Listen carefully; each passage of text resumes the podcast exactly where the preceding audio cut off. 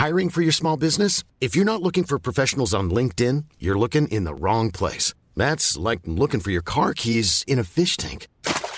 LinkedIn helps you hire professionals you can't find anywhere else, even those who aren't actively searching for a new job but might be open to the perfect role. In a given month, over 70% of LinkedIn users don't even visit other leading job sites. So start looking in the right place. With LinkedIn, you can hire professionals like a professional. Post your free job on linkedin.com/people slash people today.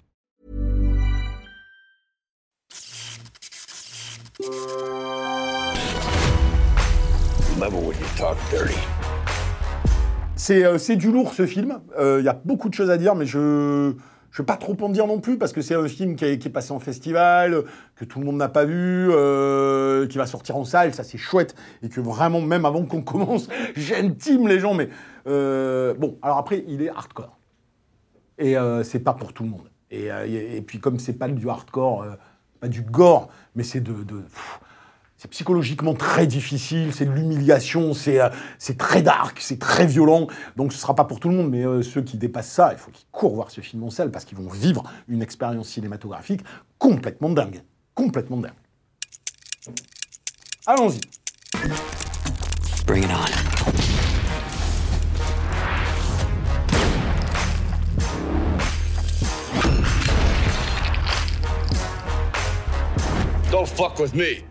Salut, c'est Yannick Dahan, et aujourd'hui, je ne sais même plus si je vais trouver les mots, j'en suis tout chamboulé, tout ému, presque décontenancé, parce qu'aussi incroyable que ça puisse paraître, nous allons parler de cinéma.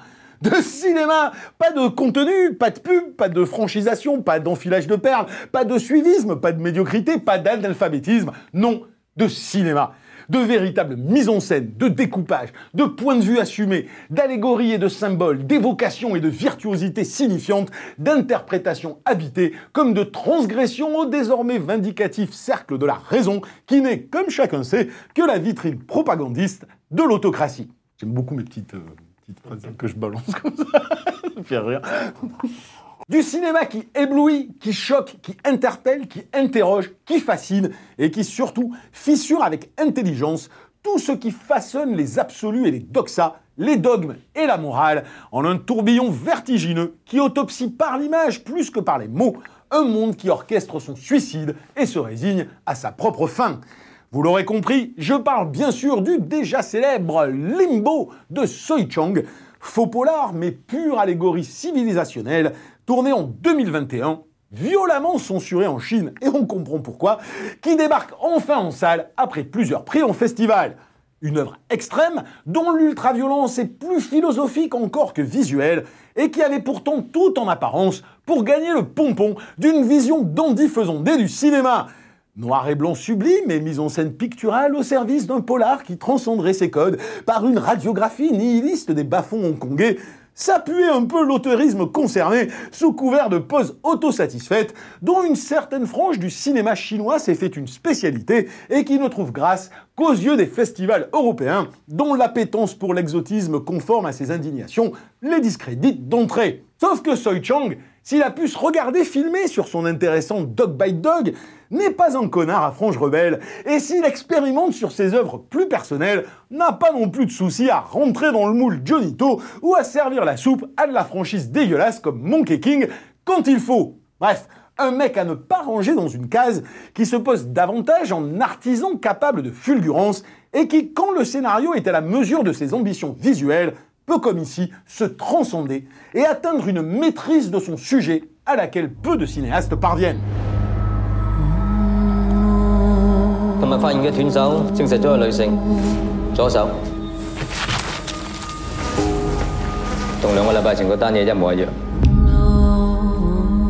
又係得隻左手。以後佢就跟你，你多啲喺佢身上偷師啊！唔係嗰陣出嚟。垃圾味都要分類。張伯達都唔喺度執嘅，我出嚟幾耐？大概幾個星期啦。我講句對唔住，你講句原諒好唔好？夠啦嘛？都我話俾你㗎。好實嚟讲，我哋可以想办法啦！而家仲有咩办法？Posons le cadre, c'est tout simple, hein. c'est vraiment un film qui se passe à 90% dans les poubelles et les bidonvilles de Hong Kong, même si Hong Kong n'est jamais cité. D'ailleurs, c'est important parce que euh, ce n'est pas un film sur Hong Kong, c'est un film sur nos civilisations modernes. Ça pourrait être une ville des États-Unis, une mégalopole de tel autre pays. euh, on s'en fout. C'est l'idée de la mégalopole euh, progressiste technologique euh, qui se prend euh, pour Icar. Euh, on est dans cet univers-là avec classique codé, d'où le fait que les gens parlent de Seven, polar, deux flics, on inverse un petit peu les rôles, c'est le jeune flic, c'est typiquement le technocrate, hein, il est en costard cravate, euh, il suit le truc by the book, mais il n'a pas d'expérience, et il, devient chef du vieux flic expérimenté, euh, sage, qui sait mieux que tout le monde, et, euh, qui en plus a une espèce de trauma fondateur de... euh, sa femme a été, euh, a été euh, sévèrement, très sévèrement blessée et elle est dans le coma, en tout cas au début du film, suite à un accident de voiture causé par une jeune nana qui se droguait et qui s'est droguée et a pris sa voiture. Au bout de 15 minutes, 20 minutes de film, ça glisse. Tu comprends bien qu'en fait, très rapidement, les personnages principaux ne sont pas les flics. Même s'il est important, le personnage du, flic vétéran, mais ce n'est pas le personnage principal du film. Le personnage principal du film, c'est cette meuf. C'est cette meuf qui a, commis une faute, qui a créé un accident, euh, qui a blessé la femme du flic et qui est dans une culpabilité absolue, qui va passer le film à demander pardon sans jamais l'obtenir. Aller au foot dans un film une meuf qui est une droguée, euh, qui, euh, qui est responsable d'un accident et qui se fait traiter, mais euh, je sais pas, comme, euh, Conan traiterait les femmes euh, dans, un monde barbare. Tu dis c'est couillu déjà ça, et que le seul autre personnage féminin du film, c'est une méga droguée euh, et qui, tisse une relation avec le serial killer parce que c'est le seul qui s'occupe d'elle. C'est quand même assez déstabilisant et assez génial. Et, donc ce sont des films que moi j'appelle des- Certains peuvent les appeler des films cérébraux, intellectuels, moi je les appelle des allégories. C'est des allégories philosophiques pour moi. Faites film, intégralement. Donc en fait toutes les articulations du scénario et de l'intrigue doivent être perçues à travers le prisme du symbole et surtout pas euh, à travers le prisme d'une narration frontale. Ça, c'était pour poser le, le décorum. Très bien. Comme la plupart de ceux qui l'ont vu ont avant tout retenu, et je les comprends, l'incroyable maestria visuelle du film, je ne vais pas m'épancher trop longuement en dithyrambe sur la mise en scène, même si elle est évidemment le cœur névralgique du projet et sa plus évidente réussite. Mais je dois bien reconnaître que ça fait quand même très très très très longtemps que je n'avais pas pris une telle claque, tant chaque aspect formel du film, d'un noir et blanc somptueux à la scénographie des mouvements, des points de vue brillamment entremêlés au cadre symbolique, de la temporalité des plans à la composition hallucinante des décors, semble littéralement touché par la grâce. Le film a beau investir les âmes damnées et les poubelles du monde moderne, littéralement, les personnages passent le film à fouiller les ordures jusqu'à finir par se refléter symboliquement en elles. Sa mise en scène y oppose la grâce de leur radioscopie en un contraste radical qui va du noir au blanc, de l'ombre à la lumière, du système à son antichambre, jusqu'à ces plans magnifiques en forme de dichotomie métaphorique où se jouxtent sans se voir ville et bidonville, vitrine promotionnelle d'une civilisation et plaie béante qu'elle cache, refusant de voir qu'elle la gangrène et qu'elle a déjà précipité sa fin. Voir un film comme ça, qui va au-delà de, tout ce que ça signifie de sublimer, de sublimer euh, euh, l'insublimable, de sublimer l'ordure, de sublimer euh, ce, qui est, par essence le contraire de la beauté, avec un boulot d'accessoirisation et de décor et de composition du cadre par rapport à ce décor que moi, j'ai pas vu depuis. Alors là, je, je fais plus qu'un chapeau bas, c'est-à-dire que je vénère le chef décorateur, je vénère le chef opérateur, d'autant qu'en plus, quand tu apprends en plus, on s'en faisait la remarque, que euh, le film a été tourné en couleur. Là où moi, quand je vois le boulot sur la lumière, euh, sur le noir et le blanc dans le film, je me dis, pas possible. Le film, il a été pensé pour être en noir et blanc. Là, tu te dis, c'est pensé en couleur. Et le travail de post-prod de malade qu'il a dû avoir pour, pour que ça touche à ce point-là au sublime. Et, et les décors, moi, je, m'en remets euh, toujours pas. C'est-à-dire, et puis, et puis, non seulement je m'en remets pas, et puis, euh, puis ça ne démonte pas du premier au dernier plan. C'est-à-dire, il n'y a pas. euh, il n'y a pas un plan de la ville, un plan des, poubelles, un plan des personnages qui soit raté du début jusqu'à la fin. Chaque plan est un putain de tableau et que le mec fasse un plan serré, un grand angle dans la ville, le point de vue de Dieu en zénital, c'est hallucinant. Alors c'est très important ça, parce que euh, pour beaucoup c'est insupportable la, la sublimation euh, de la misère. Tu vois et euh, on y reviendra, ça a un sens, et ça a un sens théologique, en tout cas religieux, dans ce film qui est, assez évident pour moi. Et on en parle juste après. Mais, il faut bien faire mesurer aux gens, enfin, quelles que soient vos, vos appétences cinématographiques, vous aimez le cinéma, vous devez voir ce film, parce que c'est une, c'est une claque visuelle comme, euh, comme moi, j'en ai pas vu depuis longtemps. Et puis, une claque visuelle, ça veut rien dire. C'est-à-dire qu'une claque visuelle, qui est un, er- un exercice de style 20, on en voit plein. hein. Et ça n'a aucun intérêt. Là, c'est exceptionnel parce que non seulement c'est une manestria visuelle hallucinante, mais elle est totalement en adéquation avec le scénar et elle porte et transporte et transcende euh, les thèmes véhiculés euh, par le scénario. Il y a un vrai, il n'y a pas un putain de plan gratuit dans ce film.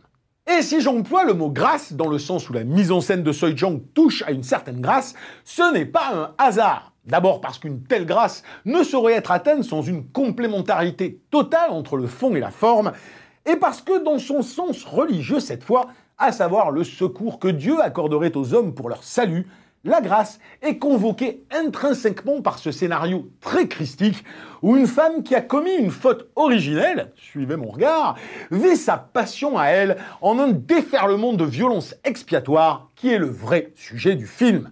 La grâce comme seul espoir qui reste à une humanité qui ne veut pas admettre qu'il est trop tard pour quémander un quelconque pardon.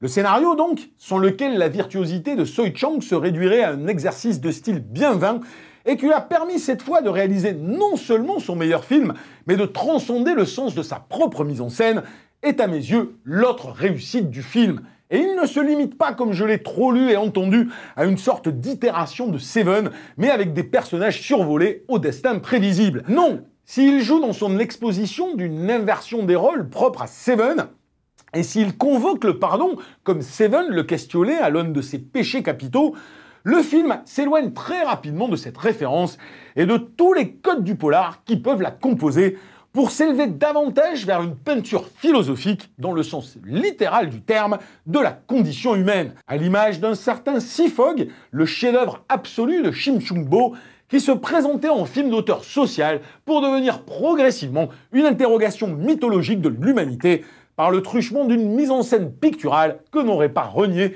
Goya ou le Caravage. Ici, Seven s'oublie vite. Seven s'oublie vite. ça me fait marrer à dire. Seven. Bon, je sais pas, bon, euh, ça m'a fait marrer. Ici, je suis complètement con. Je sais pas pourquoi. Seven s'oublie vite. Seven ne s'oublie pas vite, mais là, ici. Ici, Seven s'oublie vite quand on réalise que le film est tout entier construit sur la passion de cette jeune femme martyrisée, ce Christ féminin, ce qui n'est pas un hasard, autour duquel se déchaîne une violence paroxystique et que le flic qui l'humilie en refusant son pardon et en l'acceptant à ses dépens qu'après l'avoir contrainte à redoubler la faute, trimballe discrètement un chapelet que seul l'œil averti aura remarqué. Ces éléments concrets ou symboliques qui ne sont jamais édictés, voire dissimulés, mais qui éclairent de nombreuses scènes, en particulier ce point d'orgue ahurissant où tous les personnages se tabassent autour d'une carcasse de voiture, en font une œuvre profondément puissante que n'aurait pas renié Mel Gibson sur les errements du monde et la perte d'un sacré qui renvoie les hommes à l'état de bêtes sauvages avant de revenir comme un boomerang quand il est paradoxalement trop tard. Le final du film, loin d'être symboliquement prévisible, est finalement proche de celui de Blood Simple ou de No Country for All Men des frères Cohen, puisqu'il leur emprunte le sens d'une ironie du désespoir. Bref, je pourrais en parler encore pendant des heures, mais j'ai plus la place. Ici, le mec, va com- complètement à contre-courant euh, d'une certaine façon de penser euh, en Occident, et tout en prenant la Passion du Christ. C'est quand même génial pour un, pour un film hongkongais. Alors, euh, pourquoi j'en suis sûr maintenant que c'est le sujet du film C'est, je te dis, moi quand j'ai revu certaines séquences, je me suis dit, ah putain, je l'avais pas vu la première fois. J'avais pas vu qu'il y avait une croix, putain, un chapelet euh, dans le dans le la bagnole du flic. C'est pas c'est pas innocent, c'est pas c'est pas pour rien. La question du pardon, elle est vraiment pour le coup théologique dans dans, dans le récit. Alors les gens vont te dire, ouais, c'est banal la question du pardon. Non, parce que c'est la question du sacré et qu'aujourd'hui, elle, elle se pose véritablement dans ce monde qui a tout désacralisé et qui a perdu euh, cette signification-là. Mais le film va plus loin dans ce qui dérange parce que effectivement, t'es quand même c'est là où c'est intéressant, c'est là où moi, euh, un film, euh, au-delà d'une belle mise en scène, il doit être un caillou dans une chaussure, et ce film l'est en permanence. Quand on te présente cette femme qui a fait, qui a fait, qui a commis la faute originelle, bon bah tu vois très bien à quoi, ça fait référence. Mais autant la faute originelle symbolique de, de- de- de- de- des origines bibliques et qui est et qui est évidemment interprétative à, mille niveaux en termes théologiques. Ici, c'est quand même une droguée qui, comme Pierre Palmade, hein, produit un accident de, bagnole et fout dans le coma une meuf. Donc, elle est impardonnable, euh, évidemment. Et quand le flic euh, la recroise, euh, bah, tu, tu t'es complètement de son point de vue. C'est là où c'est intéressant. C'est pour ça qu'il y a ce leurre sur le côté euh, Seven. C'est que tu suis le perso à cause de ça. Il voit cette nana, tu sais que c'est elle qui a, bu- qui a quasiment buté sa femme. Tu comprends qu'il a envie de lui défoncer la gueule à coups à coup de poing. Sauf qu'au bout de 45 minutes, à lui défoncer la gueule à coups de poing. Euh, et tout ça, bah, tu te prends d'empathie pour cette meuf. Tu es en train de te dire, non, mais l'humiliation, qui est quand même quelque chose de pire que la mort, et, elle n'est pas supportable. Donc tu as déjà ce jeu émotionnel terrible, parce que d'un côté, d'un point de vue purement émotionnel, tu es en train de te dire, bah, je peux pas défendre cette meuf, mais en fait, mérite-t-elle d'être humiliée à ce point-là? C'est couillu, quoi. Je vous invite donc vraiment à courir voir Limbo, même si certaines âmes sensibles risquent parfois de défaillir, parce qu'au-delà de sa seule intrigue, qui j'espère l'avoir bien expliqué, n'est qu'un prétexte en forme de moelle épinière, voire même au-delà de sa mise en scène que je considère tout simplement admirable, il y a un récit profondément hiératique, à la fois mélancolique, désenchanté, mais néanmoins percé par une lueur d'espoir, qui en dit long sur ce que nous avons perdu, sur ce que nous sommes devenus et sur ce que nous espérons encore. À l'heure où l'on confond sciemment croyance et religion, dogme et sens du sacré, justice et loi du talion, ça fait un bien fou de voir un film enfin questionner le pardon quand le monde, lui, ne pardonne plus. C'est marrant et c'est, c'est couillu. C'est déstabilisant. Ça peut être choquant, ça peut être contraire à ta morale sur certains aspects, le film. Et malgré tout, la beauté somptueuse de son mise en scène, qui est une appel, c'est- presque plus qu'un appel des personnages, c'est presque plus un appel du réalisateur ou, euh, à une grâce divine. Façon de dire, le seul moyen de contrer ça, euh, c'est de demander. Parce que c'est trop tard Et d'ailleurs, toute la fin du, film, toute la question du pardon se résume par c'est trop tard et, pourquoi je parle de, de, de 100% Parce que les gens qui ont l'air 100%, tu peux pareil le prendre pour, euh, pour un polar. Si tu regardes l'intrigue, tu as ton polar classique. Quand tu sors deux secondes et que tu te dis, bon, ben, ça me parle de quoi en fait? Ça parle d'une meuf qui commet une faute, hein Tiens, elle a un mec, elle se tape un autre mec. Et puis elle veut se barrer. Et tout d'un coup, elle devient, elle devient euh, l'objet de propriété que les hommes euh, essayent de. Et toute la question du film, c'est comment je vais me sortir de cet imbroglio dans lequel les hommes m'ont mis, mais en même temps, j'ai la faute originelle sur moi. Et qui finalement, tout le monde arrive à s'entretuer, et quand tu crois qu'elle va s'émanciper, parce que c'est toute la question du film, c'est, comment une femme aujourd'hui peut-elle s'émanciper, et, à la fin, on te dit, ben, en fait, ton émancipation, tu t'es planté total, quoi. C'est, un peu dans, cette idée absurde qu'il y a toujours chez les frères qui est jamais absurde, qui, a toujours, qui convoque toujours quelque chose de philosophique. Donc, tu as tout ça euh, qui se mêle dans, ce film et qui le rend, du coup, extrêmement déstabilisant. Et ça, ça fait du bien, parce que ça t'oblige à bam, bam, bam, bam, bam. Et en même temps, pourquoi je dis qu'il y a cette lueur d'espoir? Parce que euh, il y a quand même cette idée du sacré, cette idée du pardon, mais dans le sens du sacré, qui est quand même un appel à, là où, euh, où euh, je sais pas, où le labyrinthe de Pan était finalement euh, tout aussi dark, mais, en- mais plus nihiliste encore presque sur certains aspects. Et je trouve ça très intéressant euh, dans, euh, dans, dans, dans des pays comme euh, la Chine, qui je le rappelle quand même communiste, et l'Occident, qui je rappelle est fondamentalement athée maintenant, la, mort de Dieu n'est pas définitive. Et elle est intéressante parce qu'elle elle, il revient par des biais, des, interrogations, tu vois, et qui vont bien au-delà de la question de la religion ou du culte. Moi, je ne parle pas de ça. Il y aura catholique, feuge, euh, musulman, j'en ai rien à foutre. Ça, c'est des cultes, c'est des, trucs. Mais la question de la croyance, la question de la spiritualité, la question du sacré, elle dépasse la question institutionnelle de la religion. Et, euh, que les gens ressentent une perte totale du sacré. Alors c'est d'autant plus moi, je trouve ça d'autant plus drôle aujourd'hui. Enfin, drôle, pas drôle, mais euh, je trouve ça d'autant plus pertinent quand là, on tourne cette émission que, que euh, brûle tout, de, notre République, nos valeurs de la République, et que tout brûle par terre. Tu te dis, ouais, alors, donc, donc votre République, euh, qui est profondément laïque et athée, aurait-elle quelque chose de sacré qu'il est difficile, auquel il est difficile de toucher? Donc, toutes ces questions nous reviennent comme des boomerangs en permanence. Parce que euh, l'être humain est ce qu'il est? On en a souvent parlé ici. Et quelles que soient ses croyances et ses mythes, il a besoin de mythes et de croyances. Hein. Donc, euh, tu pourras toujours remplacer ça, par un billet de 100 euros. Il aura besoin de ses croyances. Et elles vont toujours trouver, comme tu sais, comme l'eau, ça trouve toujours la fissure dans le bâtiment pour revenir. Et, euh, c'est ce, qui est, ce qui est joyeusement en train de se passer dans la douleur. Et je trouve que ce qui est intéressant, c'est que ces, films-là, très différents, tu vois, films espagnols, films américains, films asiatiques, mais qui sont dans des pays où, euh, où la question religieuse est là, se pose, s'interroge, ou a disparu, je trouve que c'est intéressant. Je trouve que c'est très intéressant ce qui, est en train, de se passer, en fait. Euh, voilà. Après, c'est le prisme, parce que moi ça m'intéresse, donc c'est peut-être le prisme par lequel je vois le truc. Je me cours peut-être, mais, euh, mais sur celui-là, je crois pas. Voilà, bon, bref. Je parle trop hein Si pour ton prisme, Yannick, mais sinon le film il est bien. voilà. Est-ce qu'il est bah, bien Pourquoi réfléchir en fait? Pourquoi je dis tout ça? En fait, euh, en fait, je devrais aller chercher un hamburger quelque part et dire putain c'est trop bien, c'est trop bien, putain c'est ouf, j'ai jamais vu ça quoi. Voilà, cette minute Yannick Dan est terminée. En tout cas, une minute Yannick Dan très très positive, parce que ça fait, même si le film n'est pas over positif, nous, ça faisait quand même longtemps, euh, à part sur certains films indiens, euh, euh, qu'on n'avait pas vraiment kiffé quelque chose. Et voilà, et là, là pour moi, c'est un grand film, comme il n'y en a pas souvent, et ça me ça me donne envie maintenant de resuivre Soi Chang qu'on avait un petit peu euh, perdu dans ses délires euh, plus commerciaux qu'il avait fait. Euh, et, ça promet parce que s'il continue à faire des trucs à ce niveau-là, là on tient enfin un nouveau très grand et, ça manque cruellement aujourd'hui. Donc voilà, courez voir Limbo, ça mérite vraiment, vraiment, vraiment d'être vu. Voilà, sur ce, hein, on sera plus con sans doute la semaine prochaine. Ciao. Hey, it's Danny Pellegrino from Everything Iconic. Ready to upgrade your style game without blowing your budget? Check out Quince. They've got all the good stuff shirts and polos, activewear, and fine leather goods, all at 50 to 80% less than other high end brands.